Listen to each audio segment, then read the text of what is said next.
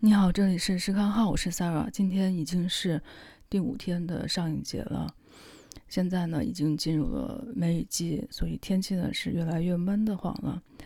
今天难得去了几个影城之外的电影院，大厂的话，其实除了影城，就是天山的体验会稍微好一些了，因为冷的话，它还会给你发毯子。大光明因为坐到很后面的话，就会感觉有点远。整个舒适度也就比美琪跟艺海好点有限吧。来福士那边的百丽宫，其实它的那个剧目厅比较舒适，但是呢，因为厅比较小嘛，所以它排片也没有很多。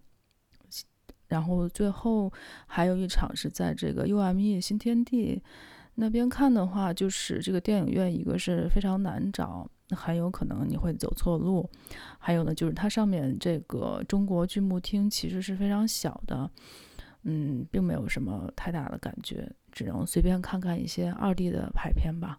今天一共看了五部，分别是这个《末路狂花》《宫本武藏》《大地之歌》《马戏团》，还有《鬼龙院花子的一生》。整体来说的话，其实感觉比较复杂一些。既没有前几天那么好的一个观感，但是整体呢也不算差，也不能说失望吧。那么下面就挨个来说一下。我们先来说一下《末路狂花》，这部是雷德利·斯科特的经典电影之一，肯定是你要必看的，就不用多说了。其实《末路狂花》这个名字呢是中文这边自己来翻译的，它原名就是主角两个人的名字。然后呢，这部也是布拉德·皮特的一个成名作。我觉得他在这里面的表演其实没什么可说的，就是卖卖肉、脱脱衣服、泡泡妞而已。剧情是超级简单的。就是两个女性想出来玩耍，结果不小心一个在夜店里面被强奸了，然后另外一个主角呢就把那个男的给杀了，然后这两个人就开上车逃之夭夭了。其实就这么简单的一个剧情。这部当年上的时候反响也是挺好的，算是一个女性主义电影吧。现在来看的话，我觉得对我来说。不会像雷导演其他的那些作品看起来那么的喜欢，那么激动，大概是因为这样的东西最近实在是挺多的了。但是在当年，他应该还是比较惊艳的，也比较适合九十年代那个时代发展的一个脚步吧。雷导演的作品，其实我更喜欢其他的几部《银翼杀手》或者是《异形》之类的。但是呢，这部电影对女性主义的意义就比较的重要。在剧作层面上，我觉得是没什么可说的。呃，另外一个可以说一下的呢，其实就是后来在 DVD 里面有一个加长版的结局，是在结尾那个地方没有停在汽车坠落，嗯、就结束了，就没有停在空中就结束了。它是让这个汽车掉下去了，然后呢，警官再往这个峡谷里面看，然后最后又回到了这个警察队伍里面。这个结局的话，相对就削弱了两个女主角的一个决定，又一次以这个男性的视角来结束了，就感觉不太好。还好呢，最后院线的这个版本并没有用这个结局，还是把这多余的东西全都删掉了，达成了一个女性自由的这么一个倾向。所以呢，我觉得现在看《末路狂花》也是挺适合的。毕竟呢，嗯，这么多年过去了，女性的处境也没有改善太多嘛，就是看一看，时刻激励一下自己也是挺好的。OK，这部我们就说这么多吧。然后我们下面来说一部这个啊、日本的经典电影，就是《宫本武藏》。这部《宫本武藏》是一九六一年的一个版本。其实整个我看下来，我觉得印象不是很深吧。整个他讲的就是宫本武藏前期从粗鲁到后期转变的这么一个过程。我认识的那个宫本武藏在《浪客行》里面的啊东西，其实到了结尾才刚刚出现。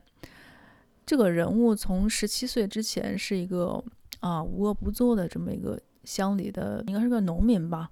然后呢，不知道生活的意义。十七岁之后呢，他就去参战这个关原之战，后来死里逃生。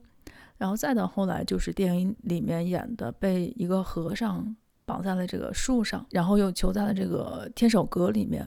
最后呢，就茅茅塞顿开。这个呢，就是宫本武藏嗯，前半生的一个进程吧。电影其实有两个系列，都是改编自吉川英治的小说《宫本武藏》，还有一个系列是道元浩的三部曲。那个系列比这次放的这个，呃，内田土梦的这应该是五部吧，更加出彩。这部的话就感觉比较拖沓，怎么说呢？就是那没有什么太大的特色。因为这个导演呢，也算是日本电影第二梯队的这么一个巨匠吧。但是这个系列我只能说，嗯，不够好看。就是你看不看都可以吧。但如果你想流水账的了解一下宫本武藏，也不是不能看啊。OK，这部就先说到这里。然后我们第三部来说一下印度的这个阿普三部曲的《大地之歌》。《大地之歌》的话是孟加拉的一个作家的同名小说改编的，讲的是一九二零年的孟加拉乡下主角阿普的一个童年故事。这个电影的投资是很小，大概只有三千美元左右。然后演员呢都是一些业余演员。导演的话，雷伊他是受到了。嗯，法国的很多名导演，还有像这个让·雷诺啊，还有意大利的新写实主义的影响，所以呢，这个整个电影风格也比较偏写实，但是又很抒情。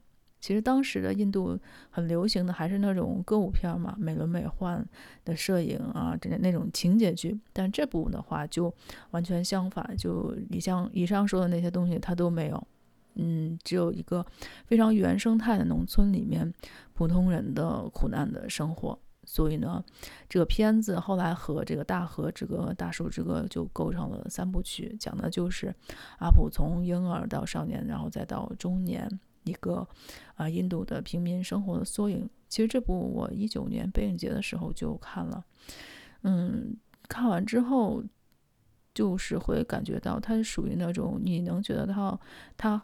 很厉害，但是呢，的确不是我的菜，我也说不上多喜欢吧。就我个人其实一直都不太能接受，呃，业余演员来出演的一个成熟的电影，所以呢就不多说了。我觉得你可以去试一下，因为其实很多艺术电影都不是职业的演员，但是呢，啊，看情况吧，反正我是不太能接受。你可以去尝试一下，然后我们来说一下马戏团。其实每年上影节都有一部《卓别林》会放出来，就是那种纯粹的喜剧，特别好笑。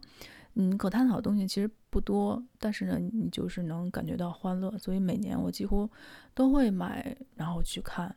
喜剧大师的话，就是那种可以用最短的时间来给你带来快乐的。那种类型吧。卓别林凭借这部《马戏团》是获得了第一届奥斯卡金像奖的一个荣誉奖。然后那些桥段，其实到今天，我觉得所有人还是会呃大笑，因为每次看卓别林的时候，都是这个电影院里笑得最开心的一次，就是经典的这么一个魅力吧。因为这个还是在默片时代，所以它运用的主要就是肢体语言，还有一些道具，包括这部里面出现的一些镜子迷宫啊，还有前面这个警察抓小偷的部分。其实后面现在电影很多都在模仿它，都很熟悉吧。